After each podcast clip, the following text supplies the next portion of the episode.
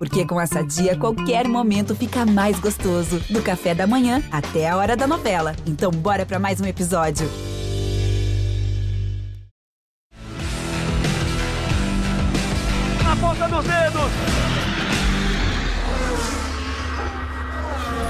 Hora de velocidade no GE.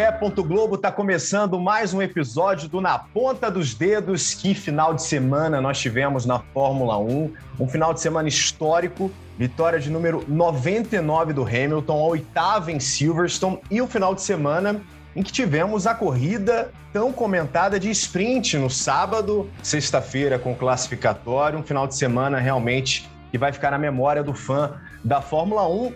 E eu já começo apresentando os meus convidados nessa edição do podcast Na Ponta dos Dedos. Primeiro com o nosso sócio proprietário, Rafael Lopes. Pode soltar a vinheta. Rafael Lopes! Tudo bem, Rafa? Tudo bem, Bruno, amigos do podcast Na Ponta dos Dedos, nossos convidados, que daqui a pouco a gente revela quem serão. Só...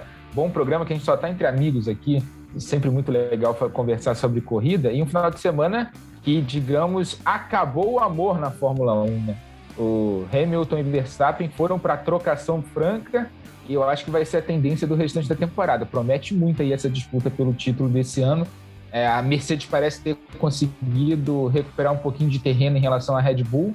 Ela, a Red Bull estava com um carro melhor nas últimas provas, a Mercedes reagiu nesse Grande Prêmio da Inglaterra. Vamos ver o que vai acontecer nas próximas corridas. Mas acabou o amor na Fórmula 1, Bruno Fonseca.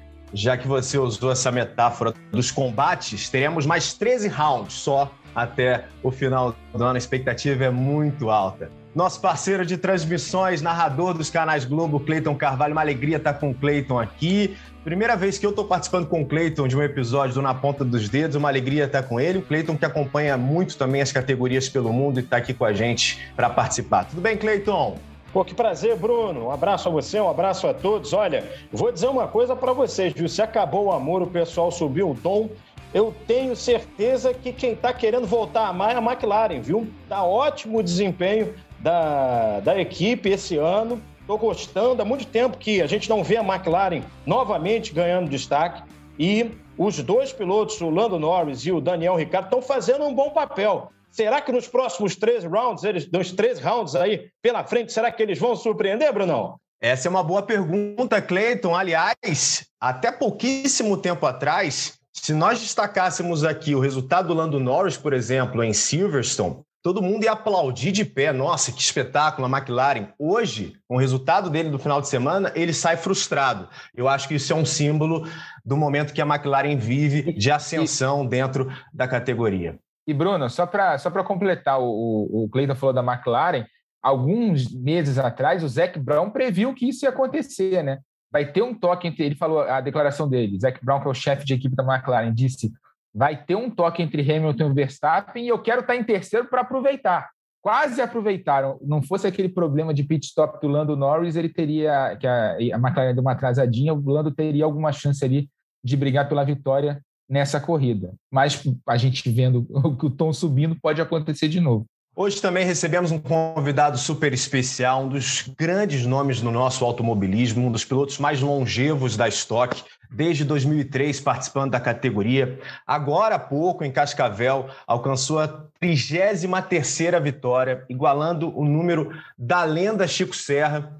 E aí ele não satisfeito, Rafa e Cleiton, ele volta a Cascavel e vence mais uma prova agora pela GT Sprint Race. É uma alegria estar com você, Thiago Camilo. Tudo bem, Thiago? Tudo bem, Bruno? Obrigado pelo convite aí. É, me sinto lisonjeado uh, em participar de um programa como esse e com tanta, com tanta polêmica aí no final de semana, né? Meu primeiro convite aqui do podcast já entrando literalmente com o pé direito. Mas acho que tem muito para falar aí, para debater sobre a corrida do final de semana. Foi uma corrida muito movimentada.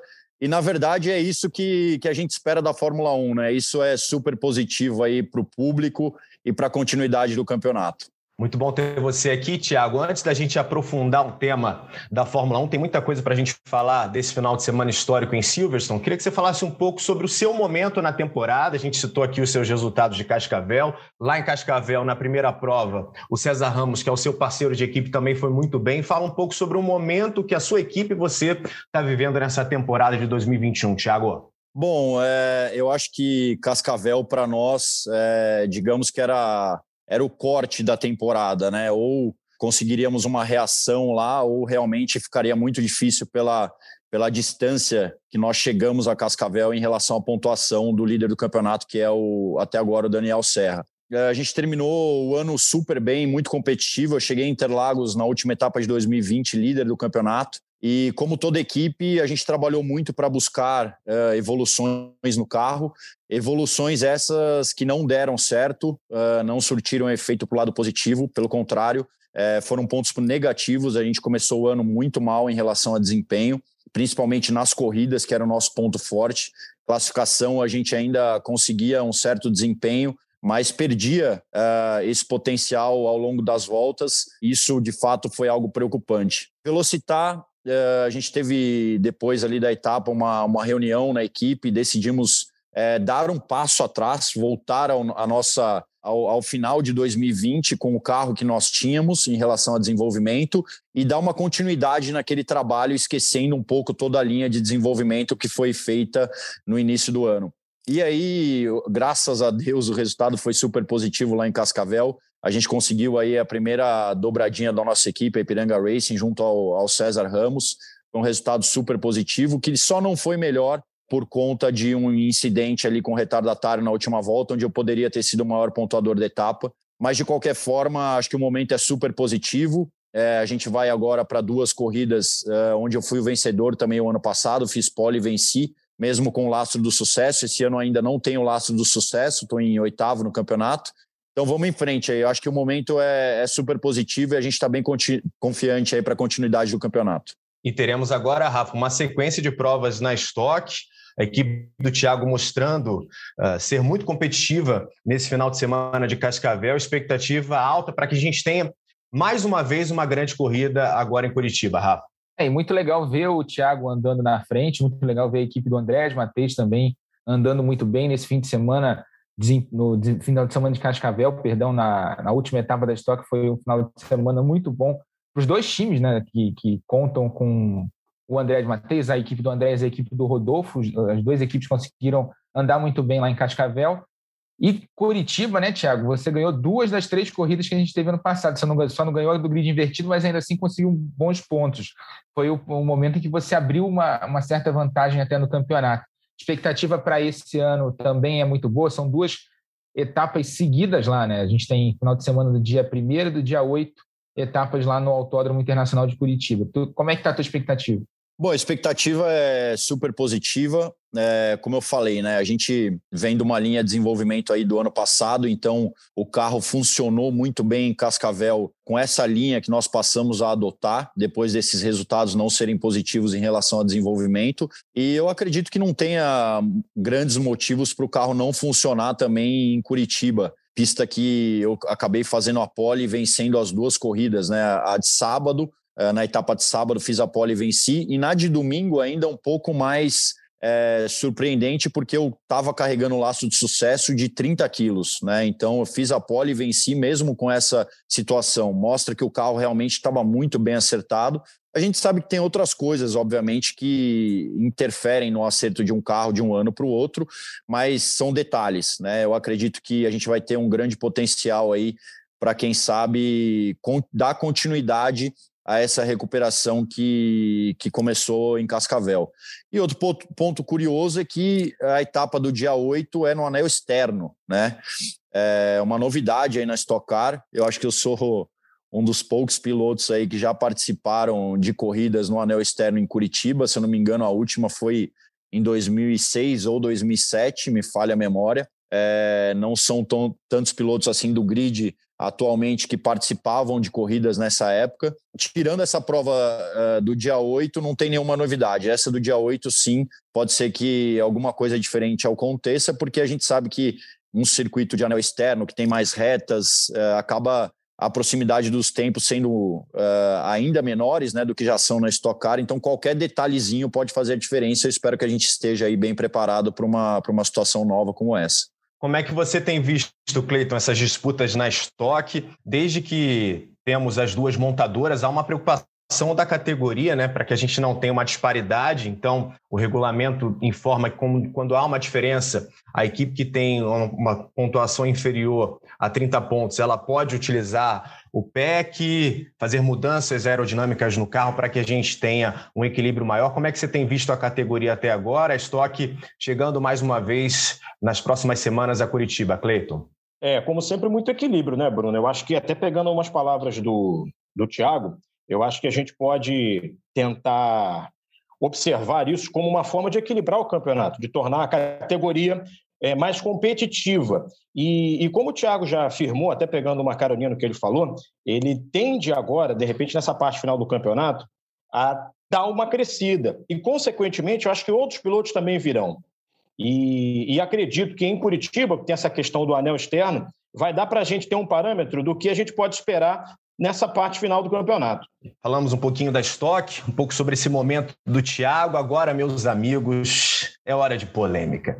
Inevitavelmente é hora de polêmica, né? Porque o que aconteceu no final de semana provocou uma explosão nas redes sociais, algo realmente eh, que a gente não via há algum tempo na Fórmula 1 inclusive com consequências terríveis, né? Mostrando o ódio de muitas pessoas pelo mundo, principalmente em relação aos ataques depois que o Hamilton sofreu. O Hamilton, infelizmente, vem sofrendo muitos ataques nos últimos anos, mas nesse final de semana especificamente, é, nós tivemos que presenciar mais uma vez atos terríveis dentro das redes sociais. Infelizmente, para muita gente, a ideia de que o meio da internet ainda é um meio em que você pode fazer o que você quiser, né? E o que tem de covarde pelo mundo é impressionante. Agora, Rafa, tivemos um final de semana histórico na Fórmula 1. Antes de falar das polêmicas sobre as disputas entre Hamilton e Verstappen, o que nós tivemos de alteração no campeonato, eu queria que você falasse um pouco, Rafa, nessa primeira rodada de perguntas para vocês, sobre a opinião do saldo, se foi positivo ou não, é, após a introdução da corrida sprint no final de semana. Nós tivemos já uma sexta-feira mais movimentada, com uma classificação. No sábado, a corrida de sprint, uma corrida com 17 voltas, 100 quilômetros lá em Silverstone. E aí tivemos no domingo, depois, a corrida tradicional. Rafa, qual é o saldo, na sua opinião, após esse final de semana, com essa introdução, numa mudança de formato dentro do final de semana da Fórmula 1? Rafa? Olha, Bruno, eu vi muita gente, principalmente o público mais conservador, o viciado, né, o, o, o heavy user, né, como a gente chama, de Fórmula 1, reclamando desse formato, dizendo que não gostou da corrida classificatória. Eu prefiro pegar um cenário um pouquinho mais amplo. A corrida classificatória não foi feita para o público, público que já assiste a corrida, ela foi feita para tentar trazer público novo. E aí você movimenta sexta-feira, tendo o qualifying né, tradicional como segunda atividade do dia. Você movimenta o sábado com essa corrida classificatória, por quê? Eu conheço muita gente que assiste Fórmula 1 casualmente e que, às vezes, no sábado, ligava apenas para ver o Q3, que era a parte que vale, né? os últimos 12 minutos da, eh, da sessão classificatória. E na primeira parte ali, a gente que gosta de corrida sabe que tem um atrativo, você vê quem vai ser eliminado na primeira parte, na segunda parte, então, esse ano, com a briga ali pela terceira força, tem sempre uma surpresa ali nas eliminações no Q2, mas pensando no público geral, que é o que eu acho que a Fórmula 1 está querendo pegar, né, porque o público aficionado já assiste. Então, para você ampliar o público, você tem que trazer mais gente. Então, você, essa corrida classificatória acho que foi uma boa medida para tentar atrair um público novo aí para a categoria. No fim das contas, analisando o que aconteceu, acho que foi bom. Sexta-feira a gente teve uma sexta-feira muito mais movimentada, aquele qualifying no fim da tarde bastante emocionante ali, disputa do Hamilton com o do Verstappen pela pole position, quer dizer, não era pole position, né? pela primeira posição do grid da corrida de sábado, e depois no sábado uma corrida que foi movimentada, não só na disputa ali entre Hamilton e Verstappen no início da prova, mas como a gente viu disputas em todos os toda a parte do pelotão ao longo da corrida, o Alonso fazendo uma corridaça e conseguindo largar em sétimo, é, a recuperação do Sainz, que largou mal, foi lá para trás e terminou em décimo primeiro, o, o, acidente do Pérez, né, que acabou largando em último no domingo. Então, a gente teve algumas alternativas. Acho que, como estreia foi bom, uma estreia boa do formato, acho que ainda precisam ser feitos alguns ajustes ali, mas acho que, no geral, funcionou. E, mas, assim, também a, a outra coisa que eu faço, acho que a Fórmula 1 precisa escolher eventos especiais para fazer essas corridas, essas mini corridas. Não dá para colocar em todos os grandes prêmios na, no regulamento. Por exemplo, se você fizer isso em Mônaco, esquece, não vai ser. Você só vai criar mais um problema ali para os pilotos, não vai adiantar nada, você não vai animar o sábado. Né? As corridas em Mônaco tem poucas ultrapassagens e uma, corrida de 100 km com o guarda-reio ali muito próximo, você ninguém vai tentar nada, isso é fato. Mas acho assim, sei lá, pegar as pistas clássicas, fazer como é o tênis um grande slam, escolher quatro provas por ano para fazer esse tipo de formato, acho que vale. A ideia da Fórmula 1 é trazer isso no ano que vem para seis é, corridas. E acho que funcionou. Acho que como a primeira, uma primeira medida funcionou bastante. O único ajuste que eu faria, talvez, Bruno, é, seria reduzir um pouquinho a distância da corrida de sábado, para que você torne uma largada com pneu macio plausível. É, quem arriscou ali pneu macio até se deu bem, como foi o caso do Alonso, mas perdeu muito rendimento nas voltas finais da prova. Quando você é, encurta um pouquinho, você passa a ter uma, é, uma plausibilidade maior do cara usar o pneu macio e aí você tem uma variação de estratégia, porque as, grandes vão continuar usando os médios, que é o pneu que é mais seguro para elas, mas você pode ter uma equipe menor ali, uma equipe média arriscando o macio para tentar avançar no grid e largar numa posição melhor do que ela largaria numa, numa classificação normal. Então, achei positivo. Tiago, sobre o assunto aqui, redes sociais, você deu o seu like após esse final de semana com a corrida de sprint? Você não curtiu muito? Eu fiquei como observador, Tiago, acompanhando as opiniões da galera que acompanha a Fórmula 1 há muito tempo, e muita gente falou: ah, seria bacana se tivesse mais pontuação, ah, acho legal, mas não para todo final de semana. Gente achando ótimo, nossa, tem que ser assim, a sexta-feira já vale muito. Pô, a gente não sabe nem como eles vão largar com os pneus, abre muitas possibilidades. Imagina se a gente tem uma corrida num sábado muito movimentada e alguém que costuma largar na frente vai largar lá atrás. Como é que você viu esse final de semana pensando nessa história que a Fórmula 1 fez em Silverstone com a corrida de sprint, Thiago? Bom, Bruno, eu estava no final de semana de corrida em Cascavel, né? Então não pude acompanhar 100% uh, ah, nem o classificatório, nem a corrida da sprint da Fórmula 1. Eu vi apenas uh, lances pontuais. Uh, mas o que eu penso disso tudo, eu concordo um pouco com, com a opinião do Rafa, que a Fórmula 1 está buscando ah, um público novo, que se interesse mais, de repente, pela categoria em momentos distintos e não só uh, propriamente na corrida de domingo. Uh, acontece muito do que ele falou de pessoas e até pessoas que gostam da Fórmula 1, gostam de automobilismo, só ligar a TV para assistir o Q3, porque sabe que até ali, aquele momento, uh, a classificação não vale tanto, né? Vale ali a definição da pole de fato é na última sessão de classificação, que é o, que é o Q3 mas eu vejo é, a Fórmula 1 trabalhando uh, a longo prazo nesse sentido da, da corrida de sprint. Tá? O que, que eu quero dizer com isso? A gente vê um modelo de carro do ano que vem que pode proporcionar e gerar é, uma atratividade maior nessas corridas mais curtas, com alternâncias de posições. O que, que a gente vê hoje muito na Fórmula 1? É um carro que, pela sustentação aerodinâmica, não consegue andar tão próximo um do outro. Então, na maioria das vezes, tirando as primeiras voltas, é, esses carros, ao longo da corrida, só trocam de posição devido a alternâncias de estratégia e diferenciações de pneus, né? De consumo de pneus, principalmente. Mas não, eventualmente, se você tem um carro mais rápido numa corrida de sprint, não significa que você vai passar o carro da frente. Isso acaba sendo muito difícil por conta dessa questão aerodinâmica. Mas eu acho que no longo prazo isso pode mudar. E eu vejo a Fórmula 1 trabalhando muito nisso. Talvez no ano que vem essa corrida mais rápida ela traga mais uh, oportunidades para os pilotos definirem a posição de largada. Talvez um mais arrojado consiga ganhar mais posições num curto prazo, o cara que trabalha mais para administrar o pneu não vai ter tanta vantagem assim.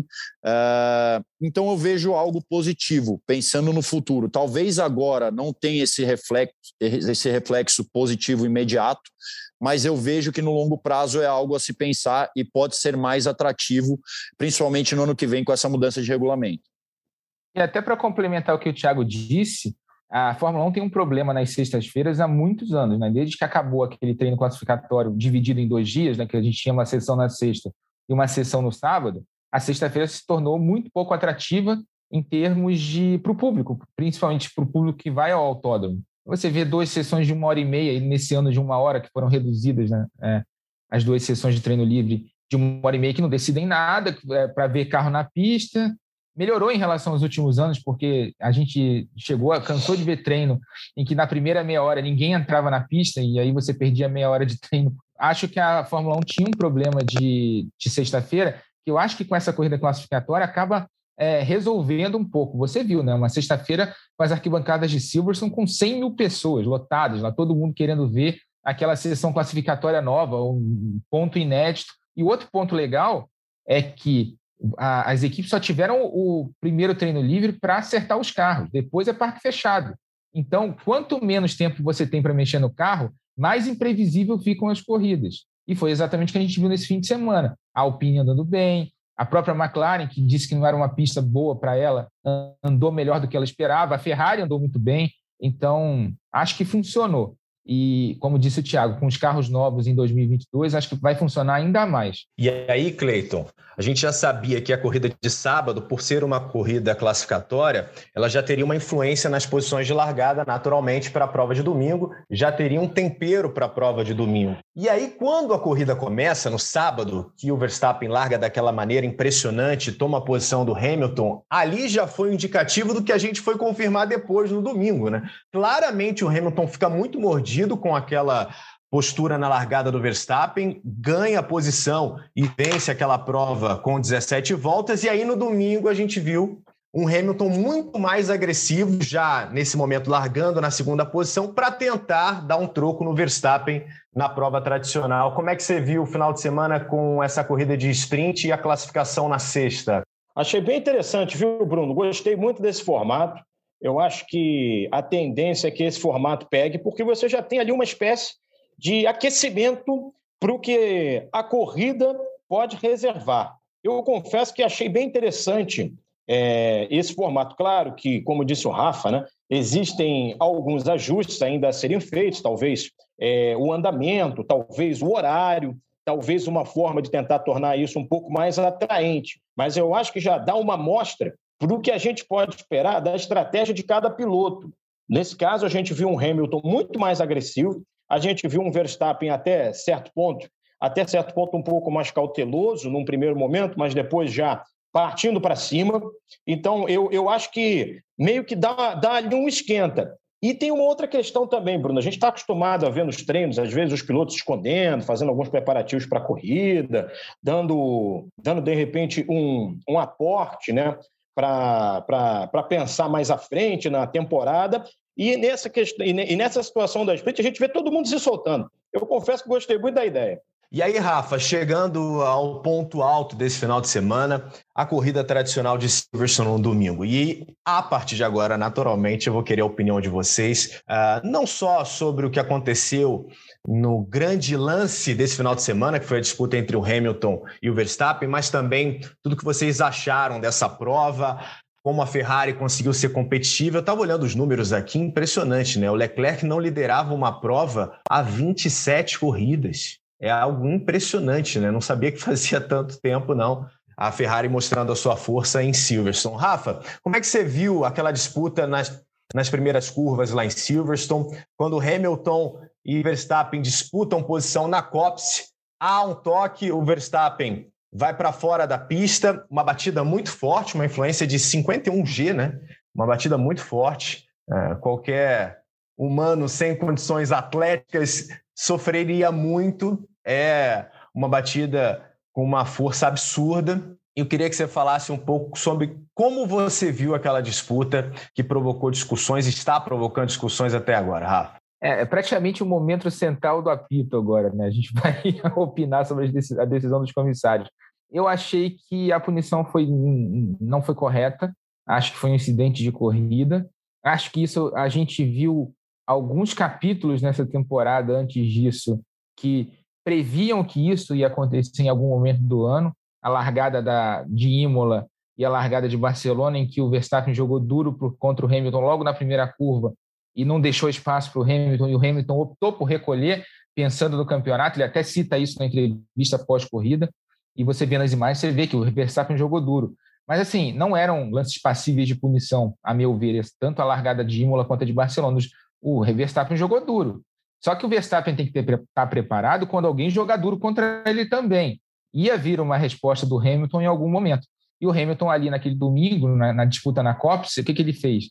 Colocou uma linha. Daqui, daqui, daqui para diante, eu não vou aceitar você ser muito agressivo comigo, porque eu vou responder. E foi o que aconteceu naquele toque foi um, os dois disputando posição no momento ali da entrada da curva, né? Quando ele pode dar uma. A Copa é uma, uma curva que normalmente se faz de pé embaixo, mas quando você está disputando posição, você tem que dar uma aliviadinha no acelerador, não necessariamente frear, para entrar na curva. Então, quando os dois é, deram aquela aliviada no acelerador para poder fazer a curva, Hamilton e Verstappen estavam exatamente lado a lado. Verstappen um bico à frente, talvez. Então, ali, os dois tinham que manter a linha. E o Verstappen deu uma fechadinha no traçado, como se não tivesse ninguém ali, e o Hamilton se manteve naquela linha mais interna. Óbvio que aconteceu um toque, os dois jogaram duro ali naquele trecho. E naquela primeira volta, o Verstappen já tinha jogado o Hamilton para fora em duas curvas, na disputa, uma, disputas legais ali, não, não, não, não eram disputas para punição. E a gente tem que ter, eu acho que não tinha que punir, acho que foi um incidente de corrida. O Hamilton teria um prejuízo, não fosse a bandeira vermelha, quebrou um pedaço da suspensão e a Mercedes teve que fazer na bandeira vermelha e trocar um pedaço da suspensão dianteira esquerda dele para ele voltar para a prova. É, mexeu ali no bico também, teve que dar uma remendada ali no bico que deu uma danificada também. Mas, sobretudo, ninguém faz esse tipo de acidente a quase 300 km por hora de propósito. O Hamilton não foi para tirar o Verstappen da, da corrida. Ele foi para defender, defender o lado dele, assim como o Verstappen foi para defender o lado dele também. E quando os dois jogam duro e ninguém cede, geralmente o que a gente vê é toque. E foi o que aconteceu na COPS. Não puniria ninguém. É, acho que é, é, isso que a gente quer ver nas corridas. É, e a gente tem que ter. Eu defendo isso há muito tempo. A gente, tem que, a gente que gosta de corrida, a gente tem que se decidir.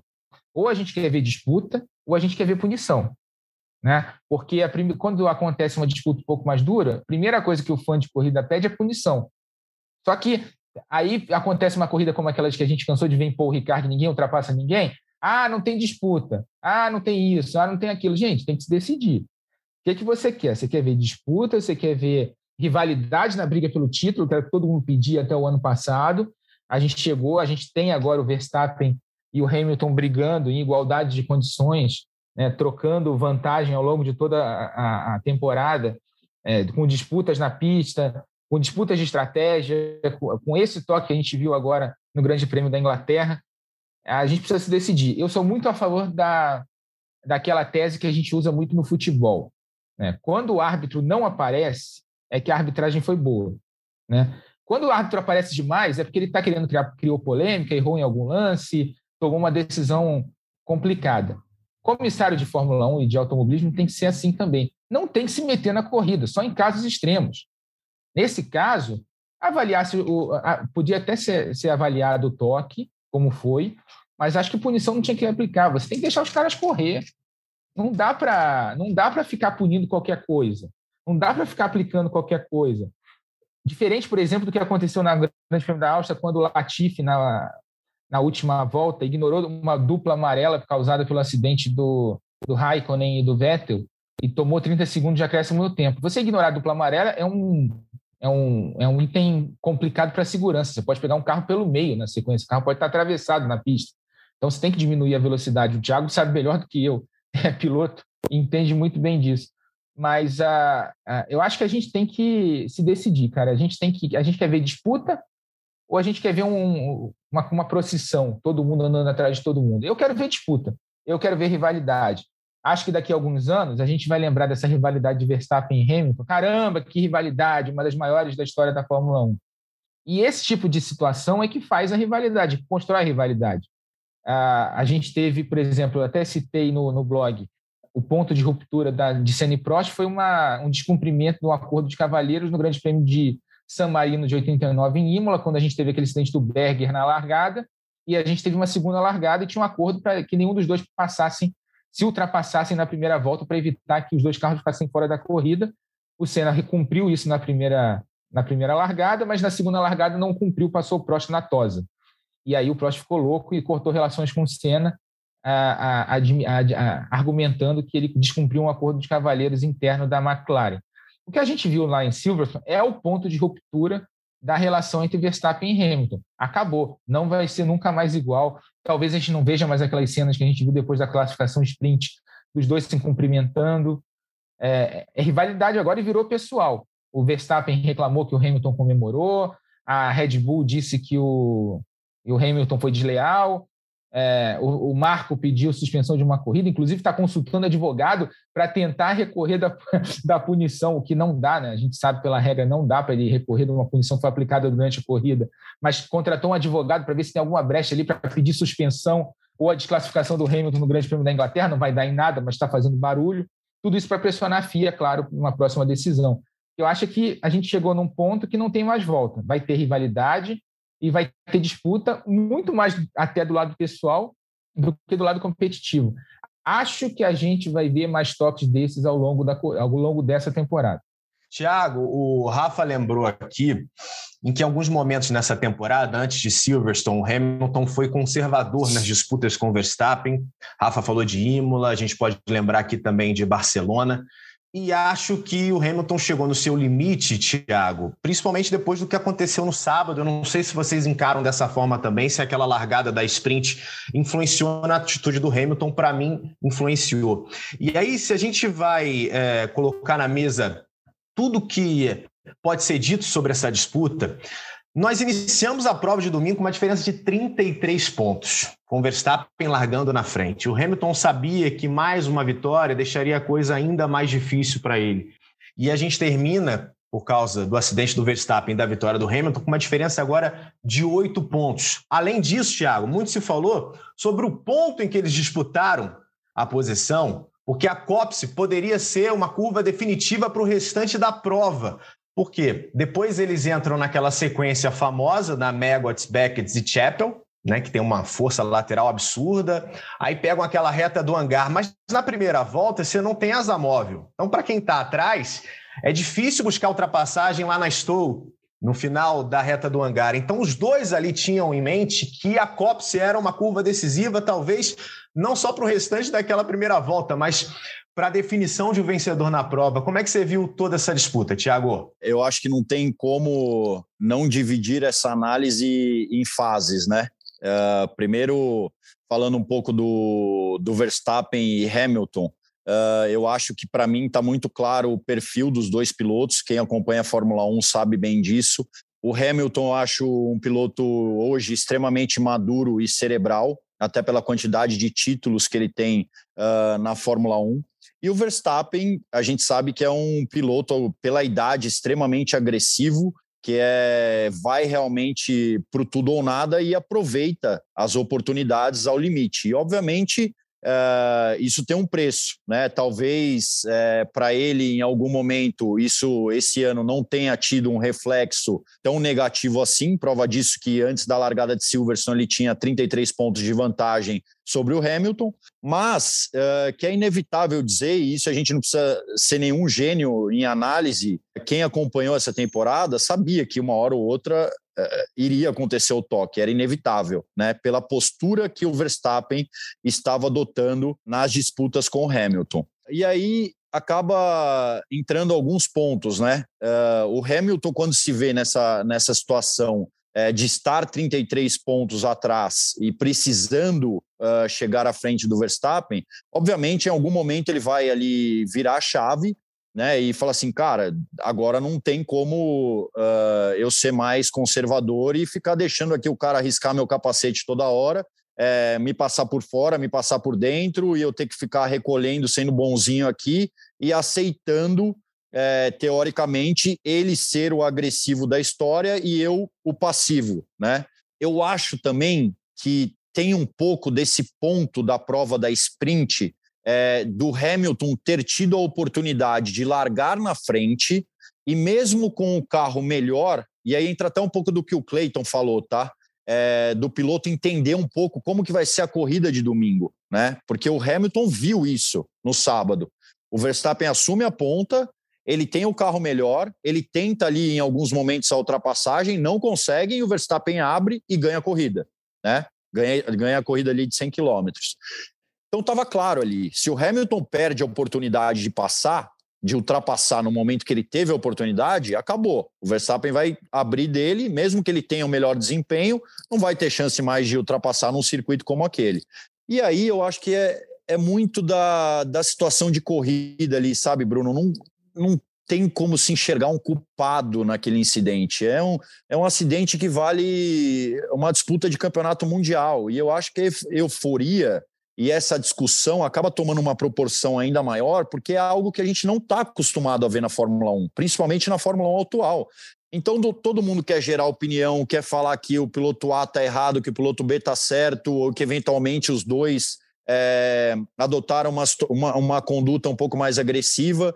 E para mim, fica nítido que foi um encontro ali, porque o piloto sabe quem é quem dentro da pista o Verstappen estava confortável numa disputa com o Hamilton e com certeza não pensou é, numa fração de segundos o que poderia acontecer se ele puxasse o carro para dentro e tomasse aquela postura agressiva, como ele vem fazendo, vinha fazendo durante toda a temporada. Não pensou que ele poderia sair da prova. Ele, na cabeça dele, o, o, o, o Hamilton ia ter de novo uma postura conservadora, ia tirar o pé ele ia entrar na frente e acabou, não tem discussão, ia ganhar a corrida e ponto. Mas aí o Hamilton também chegou no, acho que chegou no limite, né? Ele falou assim, cara, agora não tem mais como eu tirar o pé. Se ele vier para dentro, vai bater, vai, vai, vai encostar. Eu não vou tirar o pé mais. E foi o que acabou acontecendo. E aí existem análises de regra que eu acho que, sabe, é, não cabe num incidente como esse. Você falar que, uh, e aí eu discordo até de alguns especialistas, algumas análises que eu vi,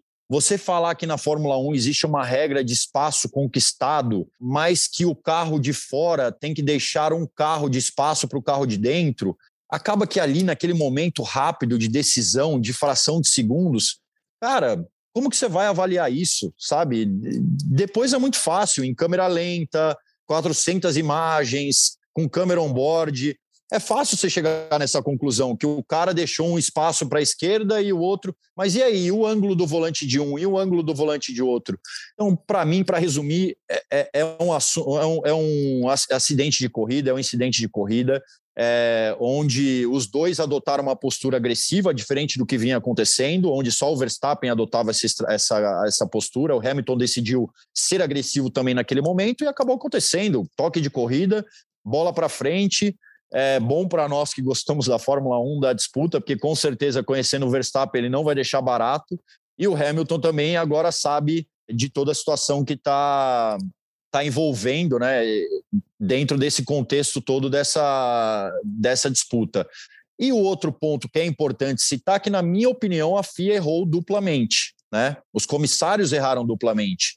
Porque é, a punição do Hamilton pode até ser interpretativa ou ele ter sido considerado culpado pelos comissários no incidente. Por isso houve a punição. Mas, no meu entender, não existe uma punição de 10 segundos para um piloto que foi culpado por um acidente daquela proporção.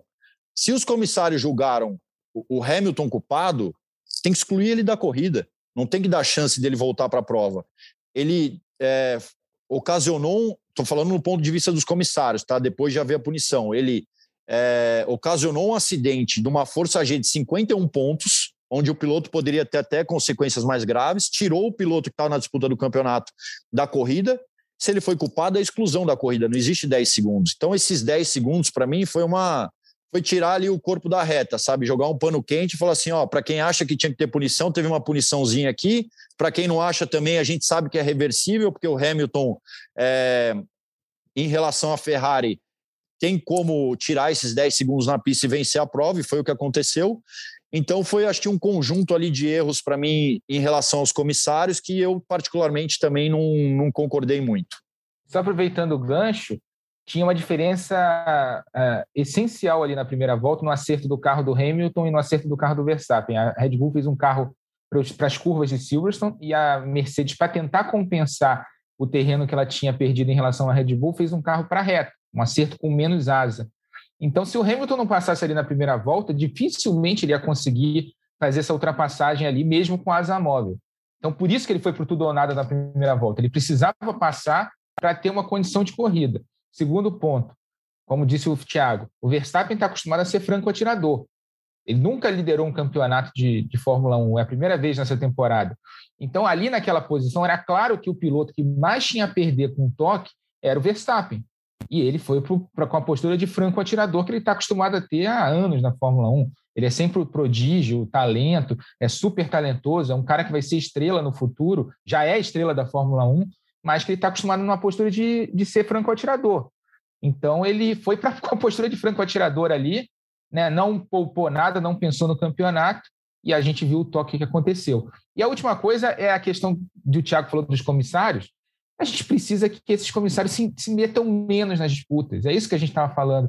Não dá para punir, do jeito que o, que o Thiago falou, e eu concordo com o raciocínio dele, uma punição só para dizer que puniu, ou seguir um padrão que você vem tendo em punições. assim.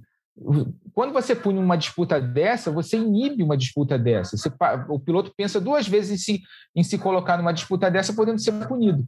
Né? Mesmo que seja com 5 ou 10 segundos. Mas o cara, pô, se eu tentar uma ultrapassagem aqui e tiver um toque, eu é capaz de eu ser punido aqui. Então, eu não vou tentar.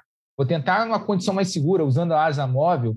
Então, acho que isso joga contra a, a disputa e é complicado o campeonato comissários precisam se meter menos nas disputas. Isso, isso, isso eu já falo da Fórmula 1 há anos. A, a, menos intervenção, deixa os caras correr. Agora, Cleiton, o Rafa citou aqui a mudança nos acertos. A Mercedes foi para uma proposta para ser mais veloz nas retas, né? Havia ali uma expectativa da Mercedes ser até 10 km por hora mais veloz do que a Red Bull na comparação das retas, aproximadamente 6 milhas por hora. E falando ainda em velocidade, destacando um outro ponto na fala do Thiago, o Thiago falou: é muito difícil para o piloto que está ali numa disputa de campeonato mundial. Numa primeira volta, avaliar a sua posição exata dentro de uma curva ou não. A gente está falando da COPSE, Aproximação na COPSE, em média, de 280, 290 km por hora, Cleiton, quando há o toque. E aí, eu quero ouvir vocês também, naturalmente. Acho que o Hamilton, depois de tudo que aconteceu, porque depois do acidente do Verstappen, nós tivemos a bandeira vermelha, e aí a, toda a repercussão daquele acontecimento. O Christian Horner dizendo que não dá para ultrapassar na COPSE,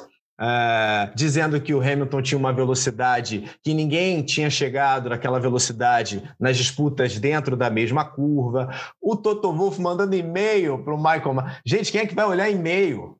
Uma situação como aquela, a caixa a caixa está lá, a caixa está cheia, né? Porque acho que o Michael Mas até agora não ouviu. Como é que você viu toda essa disputa, Clayton, que acabou culminando com a saída do Verstappen da prova e com a vitória depois do Hamilton? E aí, um tempero a mais para a gente botar nessa conversa também. O Hamilton, depois de 49 voltas, vai conseguir a ultrapassagem em cima do Leclerc no mesmo ponto, na COPSE. Quero saber de vocês circunstancial ou ele pensou, eu vou ultrapassar no mesmo ponto para tirar qualquer tipo de discussão? Fala aí, Cleiton. Ah, um pouquinho dos dois, Bruno. Eu acho que ele provou que ali era um ponto de ultrapassagem, até para justificar a manobra que ele fez. Com relação ao incidente, eu também entendo que foi um incidente de corrida e me apoio até nas palavras do Tiago, quando ele falou sobre questão de jurisprudência.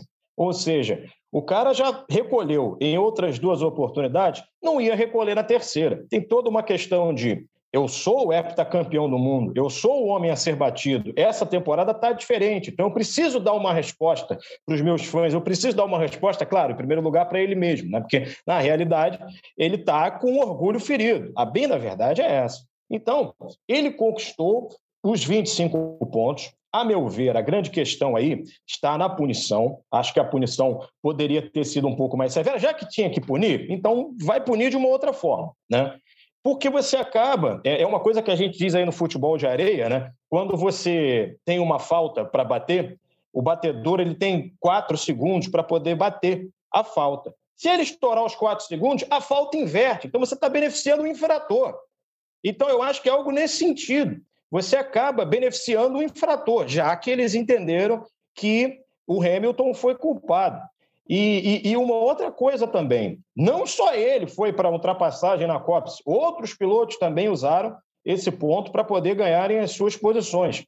Então, é, é, eu acho que essa discussão aí do pessoal da Red Bull diz muito respeito é, ao calor do momento. Eu acho que foi aquela questão do, pô, como é que o cara entra na área faz um gol desse de cabeça? Peraí, mas a defesa falhou, sabe? Então eu acho que você está buscando ali uma justificativa, entendeu, para o que aconteceu. E, e, ficou comprovado que era o principal ponto de, de, ultrapassagem do circuito. Agora, vamos ver mais à frente os próximos capítulos. Né? A gente vai ter agora a Hungria, que já é um circuito um pouco mais lento, com, com outro tipo de, de, de situação para a gente poder observar como é que vai ser essa batalha. Agora, eu não sei se pode falar, viu, Bruno? Mas eu vou dizer, eu imagino o zap do Verstappen, depois que ele saiu do hospital, com um cara chamado Nelson Piquet, falando algumas coisas ali para ele, sabe? Porque melhor conselheiro que esse, impossível, né, Bruno? Sensacional, sensacional. Imagina né, a quantidade de mensagem que não chegou no zap do Verstappen. Agora, Thiago, ainda sobre esse ponto, né? A gente tem falado muito da Copse, uh, o Christian Horner dizendo que não dava para ultrapassar.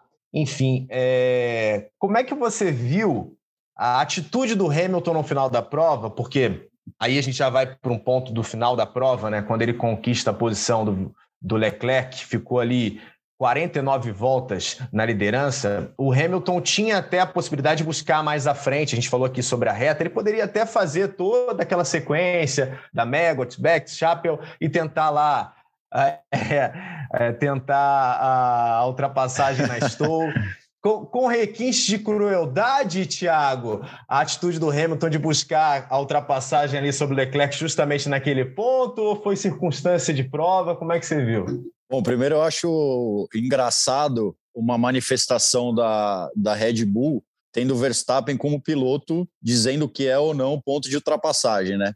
O Verstappen é um cara que, tipo, qualquer oportunidade que ele, que ele veja em qualquer curva, seja no meio, no, no início, no meio, no fim dela, ele vai tentar ultrapassar e, e realmente não está muito preocupado com que, que as pessoas vão entender como ponto de ultrapassagem ou não. até, até fugiu a, a, a pergunta depois, a sequência da pergunta. Mas, eu, cara, eu acho que assim, o Hamilton estava correndo em casa, né? Tipo, é difícil você conter Uh, o cara tomou uma punição de 10 segundos, teve aquela situação toda envolvida no, no começo da prova.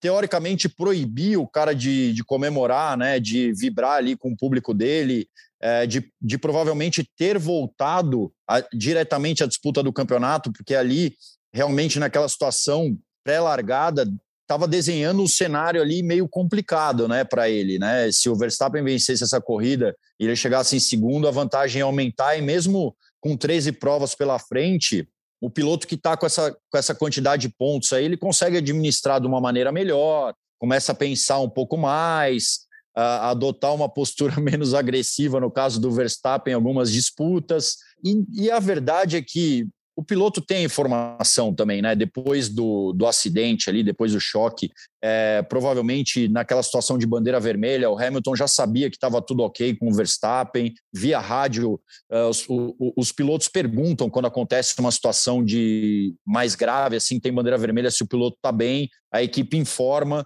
Então, acho que se fosse uma situação assim um pouco mais crítica, é, a gente viu já o Hamilton respeitando, não só Hamilton, mas é, a, a maioria dos pilotos ali respeitando situações é, um pouco mais críticas em relação a, a outros pilotos envolvidos. Mas nessa aí, cara, tipo, o cara tava bem, sabe? Já tava praticamente ali com, com todos os exames ali concluídos, é, já estava quase de saída do hospital e deixa o cara comemorar. Acho que é, é mais, um, mais uma, uma, uma, alfinetada ali, acho que do Verstappen. Né? Ele arrumou um motivo para cutucar o Hamilton e colocar as pessoas e os fãs dele contra uh, o Hamilton, mesmo que tenham interpretado que aquele foi um incidente de corrida. Né? Acho que o contexto todo é esse, na minha opinião. O Bruno? E sobre a, sobre a manobra do Leclerc lá com o Hamilton, né, na ultrapassagem no final, eu acho que a única semelhança entre a disputa dele com o Verstappen e a disputa do Hamilton com o Leclerc é o ponto da pista.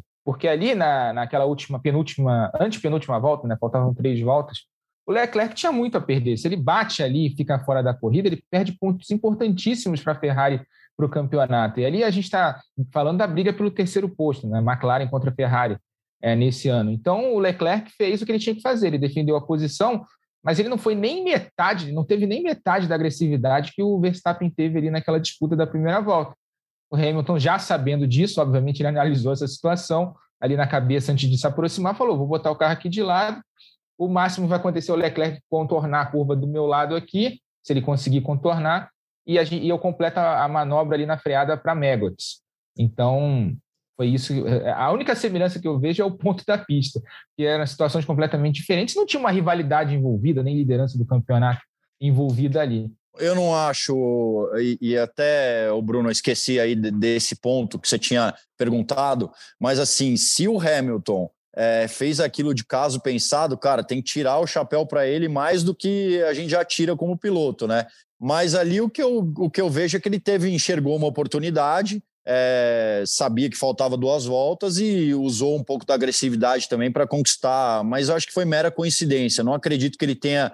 É, se ele tivesse uma oportunidade antes, provavelmente ele tentaria, né, ele não deixaria para passar ali especificamente naquele ponto para justificar alguma coisa do incidente. Até porque é, eu tenho certeza que ele não sabia desses comentários do lado de fora, né? Da, principalmente por parte da Red Bull, que ali não é um ponto de ultrapassagem tal. Enfim, isso pro, pro piloto não, com certeza não tinha chegado essa informação ainda para ele. É, e tem um detalhe aí também, né? Que o Hamilton declarou que não vai pedir desculpas, né? Pro, pro Verstappen, apimentando ainda mais a briga. Vide que estava tudo bem quando o, quando, quando o Verstappen acabou saindo, né? Graças a Deus, tudo ocorreu bem e ele recebeu a notícia no rádio. Agora, aproveitando essa situação de oportunidade que o Thiago falou, eu estou lembrando de uma ultrapassagem na ainda na extinta Fórmula Mundial, não me lembro ainda se é Fórmula Indy, o Rafa pode até me ajudar, em 96, do Alessandro Zanardi em cima do Brian Herta na última volta, que ele pegou um ponto completamente inusitado no final de uma curva do circuito chamada saca-rolha.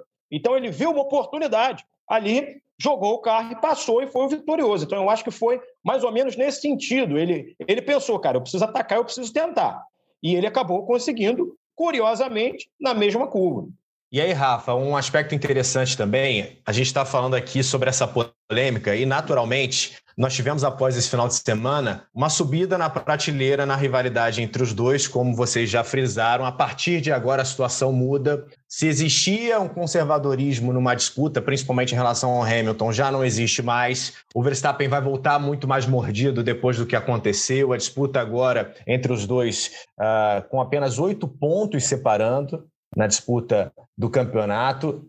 E aí, até tomando como exemplo essa prova de domingo, Rafa, quando os dois se encontram ali na COPS, o Leclerc aproveita e foi muito feliz naquela administração até a parte final da prova. Né? A gente falou agora há pouco sobre a Ferrari ser competitiva. É muito interessante observar a Ferrari de volta ao páreo dentro de uma prova, se não está páreo ainda no campeonato, mas pelo menos dentro das provas. Vocês acham que esse tempero e até visualizando disputas que teremos agora no futuro próximo, que esses toques podem voltar a ocorrer, um pode sair da prova, ou os dois podem sair da mesma prova, pode ser também um tempero a mais para quem vem atrás, né? Para quem acaba observando um pouco mais de longe essa disputa, mas que pode de alguma maneira se aproveitar numa situação eventualmente que os dois saiam da prova. Não, exatamente. A gente, é, principalmente os pilotos de Ferrari e McLaren ali, vão ficar ligados, porque em caso de um novo toque, geralmente é Ferrari e McLaren ali que está brigando pela posição logo atrás de Hamilton e Verstappen, talvez às vezes o Bottas e o Pérez ali também, é, eles têm que ficar ligados porque pode sobrar uma vitóriazinha ali, um pódio, uma posição melhor. Isso pode acontecer no restante do ano. Acho que a gente vai ver mais disputas entre Hamilton e Verstappen, e aí, tendo essas disputas, a gente vai ter uma grande chance de toque, sim, porque ninguém vai aliviar. E no caso do Hamilton nesse domingo, a gente ainda tem o conte... a gente ainda tem que colocar mais uma coisa na equação, como disse o Thiago, era a corrida de casa dele, né? Silverstone, né? Primeira corrida depois de um ano e meio praticamente com a, lotação máxima nas arquibancadas. Silverstone no passado foram tiveram duas teve duas corridas lá e não teve público por causa da pandemia e nesse ano 350 mil pessoas no fim de semana, só, só no domingo 150 mil na frente da torcida, na frente da galera, ele ele foi para tudo ou nada, né? Tem esse componente também, a corrida de casa dele. Né? E, e, e foi legal porque é, ele pegou a bandeira na, da, da Inglaterra, né? a Union Jack, para festejar na, depois a volta da vitória. Eu vi muita gente comparando, isso acabou nem chamando a, muita atenção por causa da discussão da, da briga, né? Comparando aquela vitória do Senna em Detroit, 86, no dia seguinte a eliminação do Brasil pela França na, na Copa do Mundo, né? Que o Senna foi a primeira vez que o Senna pegou a bandeira do Brasil. E uma semana depois da, da Inglaterra perder a Euro para a Itália, né? com a Euro no futebol para a Itália, ganhando da Ferrari, né? ultrapassando a Ferrari, faltando três voltas para acabar. Então, além, de, além disso, além de tudo que a gente falou de dentro de, de pista, acho que lavou a alma do torcedor que estava na arquibancada, já que o inglês é tão apaixonado por futebol quanto por automobilismo, é o segundo esporte, em alguns momentos, até o primeiro esporte da Inglaterra, lá, o automobilismo. A gente vê pela categoria de base, aqui bancada lotada, os caras acampando fim de semana para ver corrida, vai para lá de manhã cedo no domingo, sai às 5 da tarde. É, acho que, ou pegando para esse lado essa curiosidade, acho que lavou a alma do torcedor inglês que estava presente em Silverstone, o Verstappen, o Hamilton ganhando, uma disputa com o Verstappen, depois ultrapassando a Ferrari, faltando duas voltas, três voltas para acabar.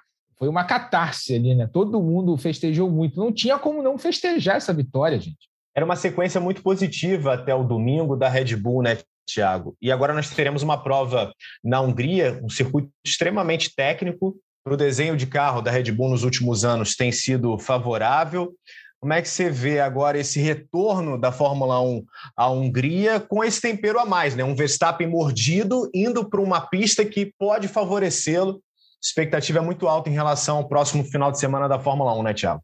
É, eu vejo a Mercedes uh, até reagindo um pouco em relação à Red Bull, né? Procurando algumas alternativas para quem sabe surpreender em circuitos que tem esse favorecimento uh, para os carros da, da Red Bull, que é o caso da Hungria.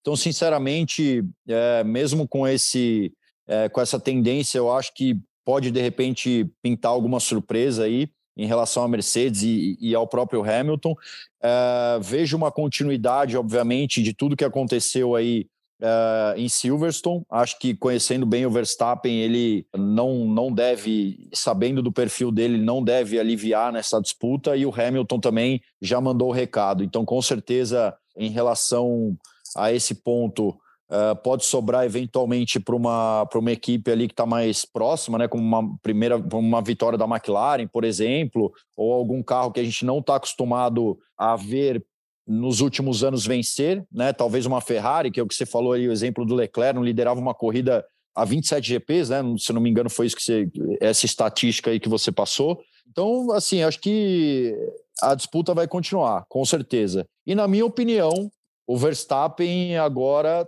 está sob pressão e psicologicamente falando, o Hamilton me parece mais preparado para disputar esse campeonato aí nessa, nessa sequência, tá? Pelos sete campeonatos mundiais, pela experiência que ele tem na administração do campeonato, ele vai comprar a briga quando tiver que comprar e vai tentar, acho que, desestabilizar o Verstappen psicologicamente e conhecendo ali o, o perfil do Verstappen, pode ser que ele perca tenha mais a perder que o Hamilton nessa, nessa disputa. Tava tudo, tava um cenário muito positivo para o Verstappen, na minha opinião, que agora acabou é, se você me perguntasse agora quem eu acho que vai ser o campeão do mundo, eu diria que o Hamilton tem mais chance que o Verstappen nesse momento, na minha opinião, por conta de tudo que aconteceu. Veja só como esse final de semana foi importante, né? Para a sequência da Fórmula 1, a gente ainda vai ter 13 provas, mas às vezes num final de semana só a gente tem uma mudança de indicativo mesmo para o campeonato, mesmo que a gente ainda tenha uma liderança do Verstappen, que nesse momento é de oito pontos. Cleiton, alguém pode entrar nessa festa, sentar na mesa do bolo,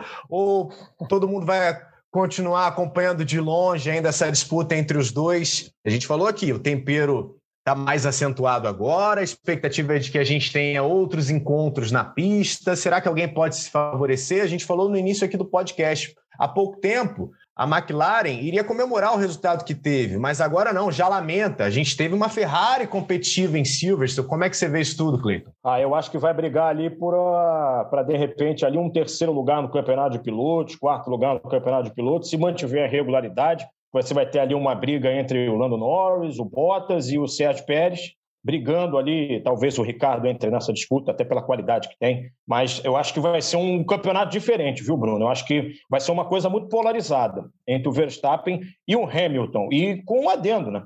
Que, que, que o Thiago já mencionou. O Hamilton agora, o, o índice de moral dele subiu pelo menos uns quatro pontos percentuais. E você vai ter agora um Verstappen querendo correr atrás disso. Então, você imagine o que vai nos aguardar mais para frente, nessa reta final de temporada, nessas últimas 13 provas. Eu tenho, eu tenho quase certeza, Bruno, que o Verstappen vai vir para tentar provar alguma coisa nesse, nesse próximo GP em Húngaro Ring. Agora, vamos ver como será a postura do Hamilton. Será que ele vai manter agressividade? Será que, de repente, ele vai ser é, um, um, cara mais tático, até para evitar, de repente, um primeiro confronto logo no início da prova, já que tivemos muita polêmica nessa situação? Eu acho que vai ficar um campeonato do jeito que a gente gosta, cheio de alternativas e cheio de emoção até o final. E só para encerrar esse assunto, até aproveitando um gancho que eu estava me tocando agora, imagina o clima para o Hamilton nos grandes prêmios da Bélgica e da Holanda, que são os dois grandes prêmios de casa do Verstappen. Vai ser um clima mega hostil. A torcida do Verstappen compra o barulho.